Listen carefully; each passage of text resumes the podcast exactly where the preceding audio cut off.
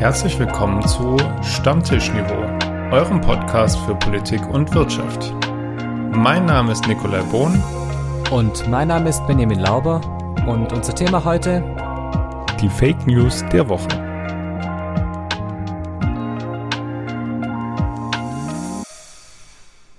Moin Lauber. Grüß Gott, Bohn. Wie geht's, wie steht's? Super geht's mir, wenn ich dich sehe, auch wenn du ein bisschen verkrumpelt ausschaust heute. Verkrumpelt. ja, ich versuche einfach heute ein, so ein paar alternative Fakten über dich zu streuen, in der Hoffnung, dass die verfangen und du in der Schule angesprochen wirst. Herr Brun, wir haben gehört, Sie, also ich, Sie haben einen zweiten Kopf unter den Achseln oder irgendwie sowas. Herr Brun, sind Sie wirklich schwanger? Nein. Herr Bohn, Sie sind ein Reptiloid. Und was? Ein Reptiloid. Ein Echsenmensch. Ein Kennst- Echsenmensch. Kennst du denn nicht die Verschwörungstheorie, dass, dass die Welt äh, von Reptiloiden geführt wird, quasi im Untergrund? Ah, das ist mir- an mir vorbei. Du bist überhaupt nicht auf dem neuesten Stand. Also, ähm, apropos neuester Stand, ich bringe dich mal auf den neuesten Stand, was das unnütze Wissen angeht. Wir sind Hau raus. auf der nächsten Seite des Buches. Und das unnütze Wissen diese Woche ist, für Grumpy Cat gibt es eine eigene Wachsfigur bei Madame Tussaud. Hm, hast du ein Bild mit Grumpy Cat gemacht? Nein, ich war, glaube ich, noch nie bei Madame Tussaud. Das ist nicht dein Ernst. Doch, ist mir zu teuer. Ich glaube, es kostet 50 Euro oder sowas. Ja, okay, gut, das ist schon, da muss man echt mal 50 Öcken. Aber Grumpy Cat, ja, äh, kenne ich, aber äh, ich glaube, viele da draußen kennen es wieder nicht mehr von unserer Zuhörerschaft. Nee, aber Sie kennen wahrscheinlich noch Grumpy Merkel.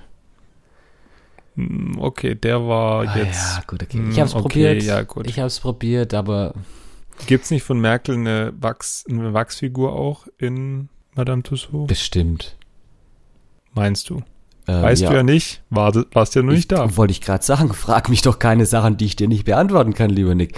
Was ich dir allerdings beantworten kann, ist, warum Merkel diese Woche crumpy war.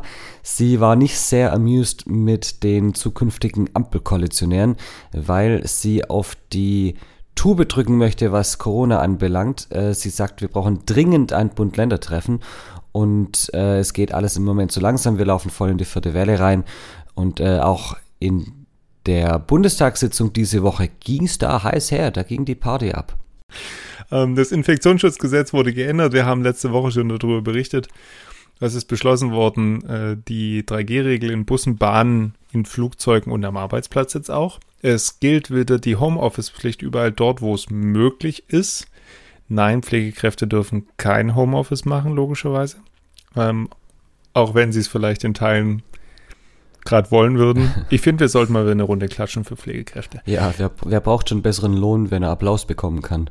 Ja, ne? Ähm, Testpflicht für alle, die in Pflegeheime oder in Kliniken gehen. Das heißt also auch Geimpfte. Also sozusagen so eine geänderte 3G-Plus-Regel. Es gibt hohe Strafen fürs Fälschen von Testergebnissen oder Impfnachweisen und es gibt jetzt die Erlaubnis für die Bundesländer auch schärfere Maßnahmen zu treffen. In der Tat, wo, wobei die Bundesländer bis jetzt auch schon die Möglichkeit hatten, sehr scharfe Maßnahmen zu treffen. Und das war im, in der Bundestagsdebatte eines der Themen, weil nämlich die SPD der CDU vorgeworfen hat, hört mal her, ihr hattet doch jetzt schon die Möglichkeit, flächendeckend Betriebe zu schließen, Schulen zu schließen, Hotels zu schließen. Und jetzt beschwert ihr euch, dass das in Zukunft nicht mehr möglich sein sollte. Das mag ja vielleicht sein, aber die Ministerpräsidenten hätten das doch bis jetzt schon machen können. Also selbst eure von der Union haben das nicht gemacht. Und der CDU-Politiker Thorsten Frey sagte dann, solch eine Debatte sei nach hinten gerichtet. Das ist sehr bemerkenswert, denn er sagte auch, dass die zukünftige Ampelkoalition der dramatischen Lage nicht gerecht wird und er forderte sie auf, drehen Sie doch bitte um. Wo ich dachte, was jetzt? Wohin? Wohin jetzt? Also ich meine, ich gehe doch nicht an eine Ampel oder an eine Ampel ran und warte, bis grün wird und denke mir dann irgendwann so, pff, ja, nö. Das wäre ja quasi ein U-Turn, ein Unionsturn. Oh, Mm, ja, ich gebe, ja. Du hast schon wieder anderthalb Wochen Schule. Du hattest genug Zeit, deine schlechten Wortwitze jetzt an deinen Klassen Es auszulassen. reicht nicht. Es reicht nicht, ich brauche mehr. Aber pass auf, für dich als Mathematiker auch noch spannend.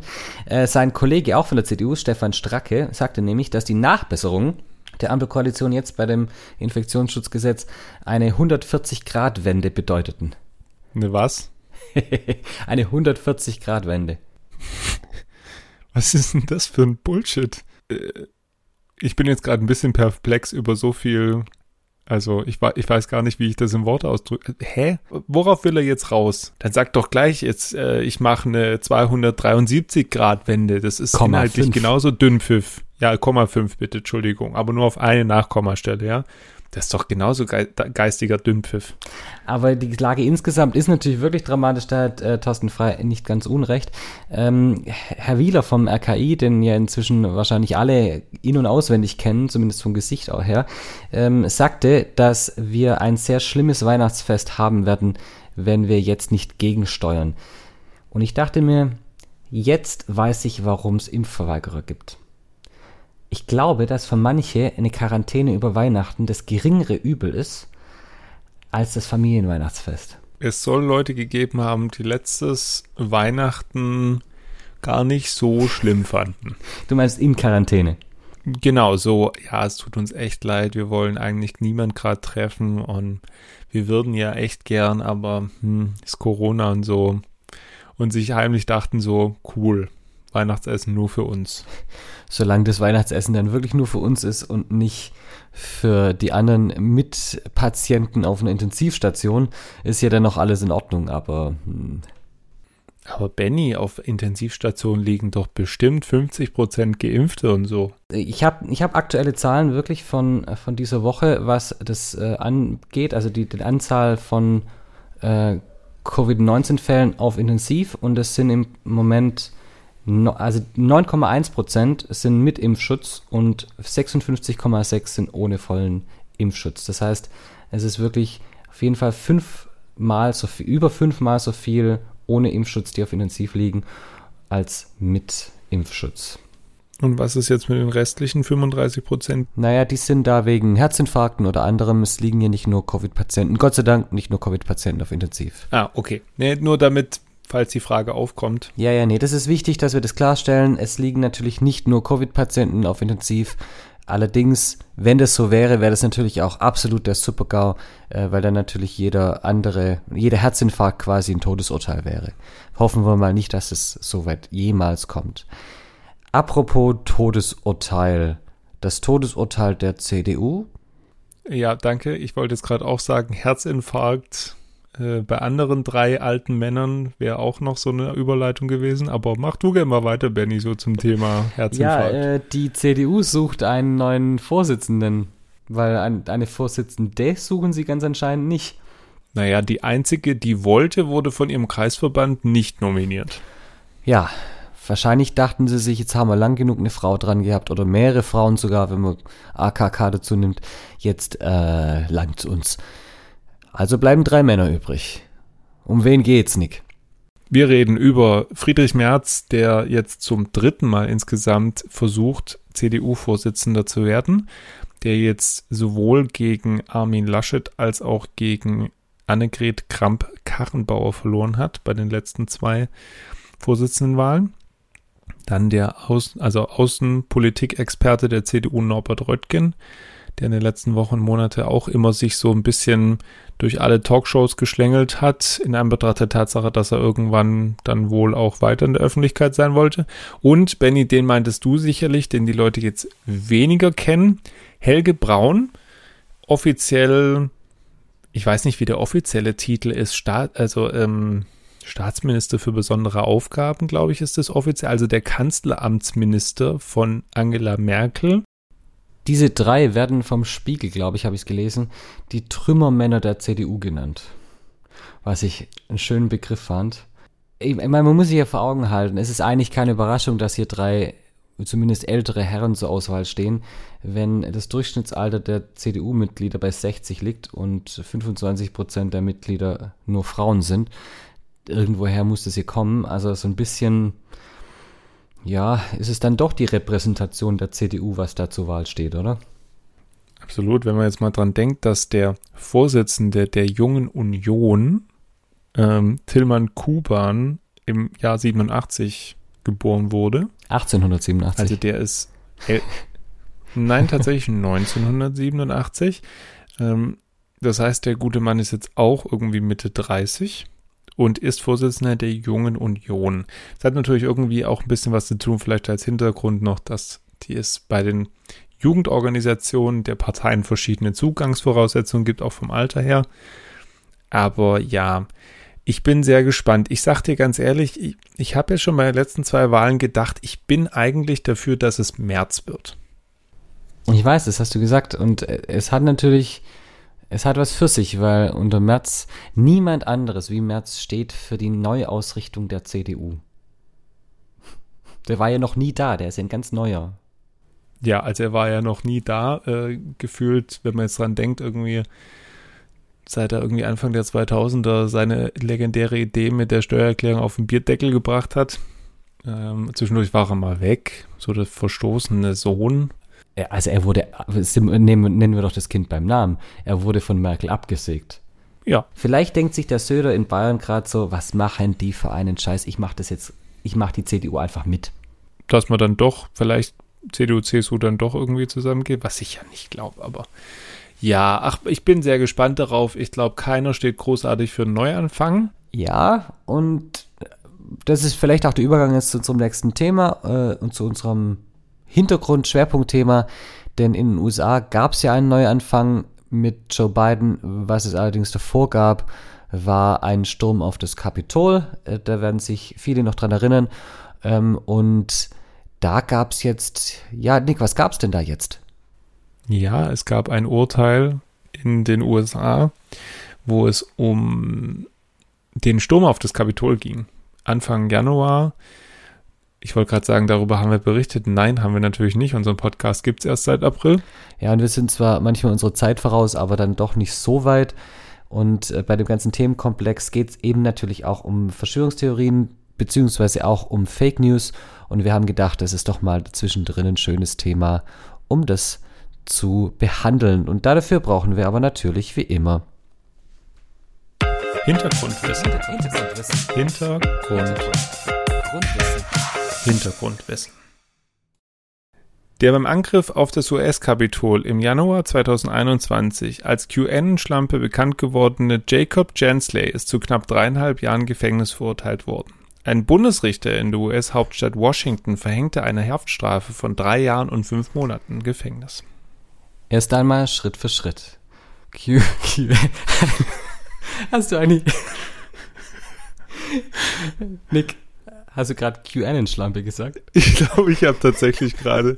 Oh Gott, okay, raff dich. Ja, ich glaube, ich habe gerade QN-Schlampe gesagt. Es tut mir leid. Das sind absolute Fake News. Ich meinte natürlich den, den QAnon-Schamanen. Entschuldigung. Benny, Benny kriegt sich heute gar nicht mehr ein. Erstmal Okay, Schritt also erstmal Schritt. Schritt für Schritt. Erstmal Schritt für Schritt. QAnon oder kurz Q nennt sich eine mutmaßlich US-amerikanische Person oder Gruppe, die seit 2017 Verschwörungstheorien und Falschnachrichten mit rechtsextremem Hintergrund im Internet verbreitet. Im Januar 2021 stürmten radikale Anhänger des damaligen Präsidenten Trump das Kongressgebäude, als dort der Sieg des Demokraten Joe Biden bei der Präsidentschaftswahl im November 2020 formal bestätigt werden sollte.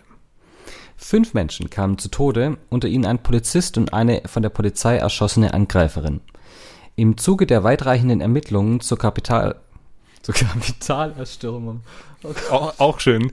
Kapitalerstimmung ist auch sehr schön, Benny. Ich finde, das Hintergrundwissen läuft heute richtig gut.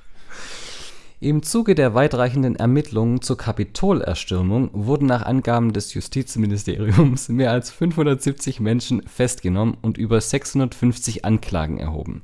Falschinformationen und Verschwörungstheorien sind ein zunehmendes Problem für Politik, Gesellschaft und diesen Podcast.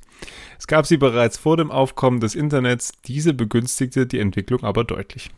Eine einheitliche Definition von Fake News ist schwierig. Ist etwa ein unbeabsichtigter Fehler in einem Artikel oder im Hintergrundwissen bereits Fake News oder eine Prognose, die sich als falsch erweist? Grundsätzlich nicht. Grob lassen sich drei Formen von Fake News unterscheiden. Nachrichten, die einem bestimmten Thema übertriebene Aufmerksamkeit widmen, als erstes, als zweites Propaganda und als drittes gezielte Desinformation. Bei Nachrichten, die einem bestimmten Thema übertriebene Aufmerksamkeit widmen, wird letztlich der falsche Eindruck erweckt, dass ein Thema relevanter ist, als es sein sollte.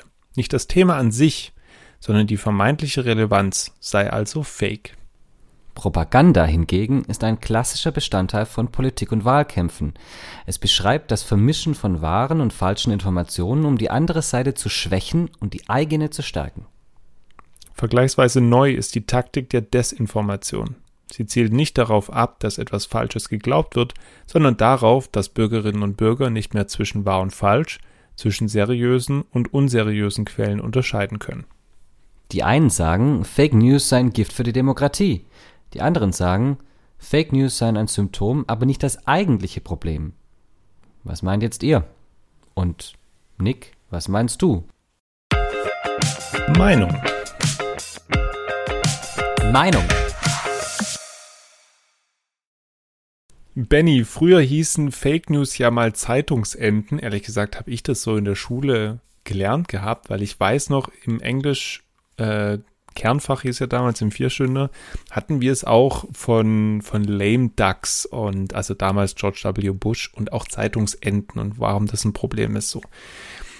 Warum sind jetzt oder sollen jetzt Fake News Gift für die Demokratie sein oder wo ist jetzt eigentlich das Problem? Es geht ja nicht so sehr um die Fake News an sich, sondern es geht hier um die Auswirkungen der Fake News.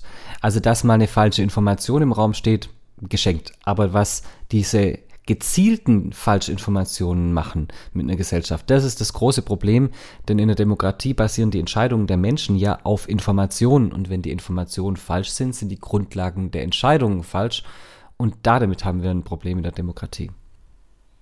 Das nächste Problem ist ja auch, dass dann, ich nenne jetzt mal das Kind beim Namen oder das schwarze Schaf beim Namen, dass dann so Seiten wie Russia Today, wie seriöse Nachrichtenwebsites erscheinen, aber ja eigentlich wirklich zum größten Teil einfach nur Müll draufsteht, ja. Und das ist natürlich schon schwierig, wenn halt frei erfundene Geschichten als Nachrichten getarnt sind, womit sich dann auch noch einfach ordentlich Asche generieren lässt. Ja, Asche und auch Panik. Also das Ziel ist ja wirklich auch zum Teil ganz gezielt eine Destabilisation vom System, von der Demokratie, weil eine Demokratie basiert auf dem Vertrauen der Leute in die Entscheidungen der Repräsentanten und also der, der Parlamentarier. Und wenn, wenn die ganze Zeit da gestreut wird, dass das ähm, gekaufte Entscheidungen sind, dass die Entscheidungen nicht stimmen, dass die Faktenlage eine ganz andere ist, egal ob jetzt bei Corona oder beim, beim Klimawandel oder bei Flüchtlingen oder was auch immer es ist, dann sind wir bei was, was sich in den letzten Jahren als postfaktisch verstätlicht hat in der Diskussion. Also es geht nicht mehr um die Fakten, sondern es geht darum, was die gefühlten Fakten sind und gefühlte Fakten, auch das ist ja das perfide, wenn sie sich dann weiter verbreiten über soziale Medien und wenn jemand, dem ich vertraue, eine eigentlich nicht vertrauenswürdige Nachricht weiterverbreitet oder eine Geschichte, wo man dann so denkt, ah ja, wenn der das postet, muss das ja richtig sein. Aber die Person hat es vielleicht von einer anderen gehabt, wo sie sagt, ja, die Person, die weiß das bestimmt. Und am Ende ist es so, ich habe es geteilt, weil ich die Headline witzig finde. Ja, und das perfide an diesen Fake News ist ja, dass sie so aufgemacht sind, dass man das auf den ersten Blick nicht sieht, dass sie falsch sind. Also da wird dann von Experten gesprochen, von Studien. Meistens ist es aber gar nicht nachprüfbar. Die Experten sind entweder keine Experten oder manche Aussagen sind aus dem Zusammenhang gerissen und werden dann verwendet. Und ganz oft appellieren die an so einen Gedankengang bei uns, ah, ich wusste's doch, das war doch klar, das musste doch sein. Ich wusste schon immer, dass irgendwie die oder der Dreck am Stecken hat und deswegen glaube ich das dann auch natürlich. Merkel holt Flüchtlinge vor Belarus in Bussen ab. Punkt. Nein. Aber hat sich verbreitet wie ein Lauffeuer natürlich vor Ort.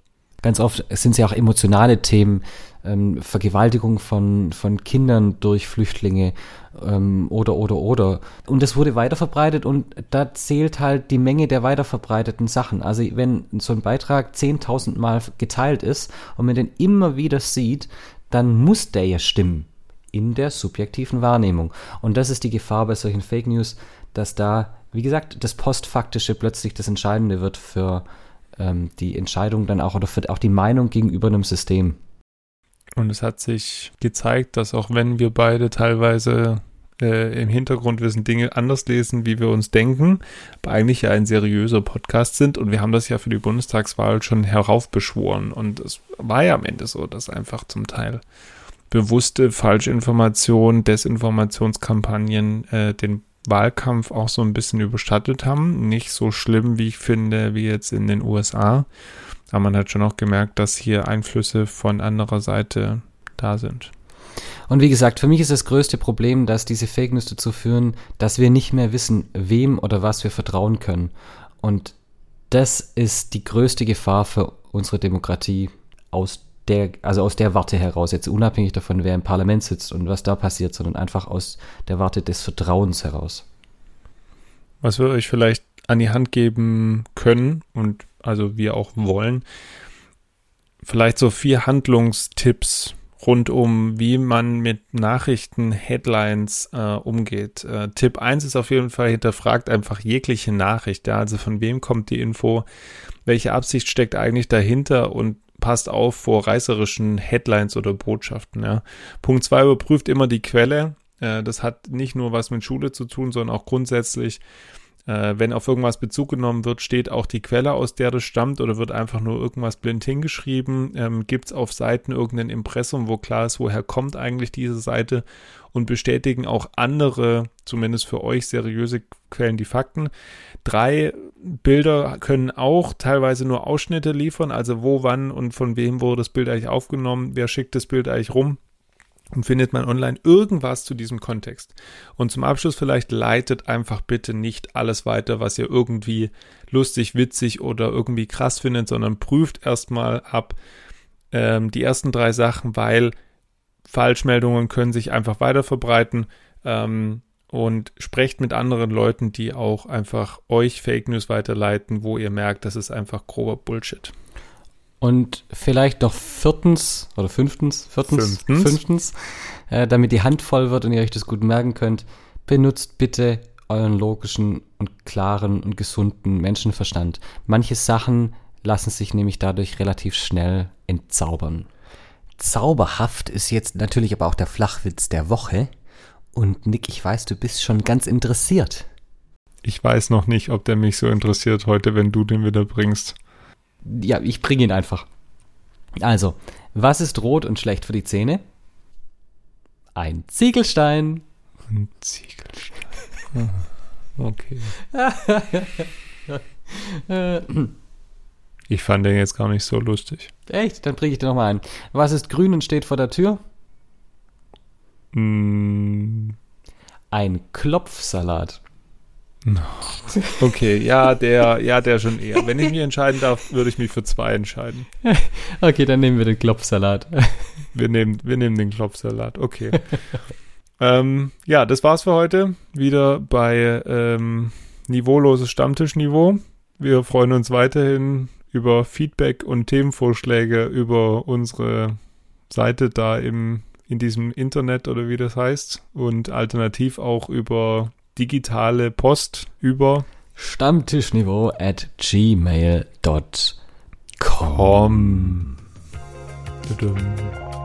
Wir wünschen euch eine schöne Woche. Macht's gut. Viel Spaß mit der QN-Schlampe und dann bis bald. Tschüss.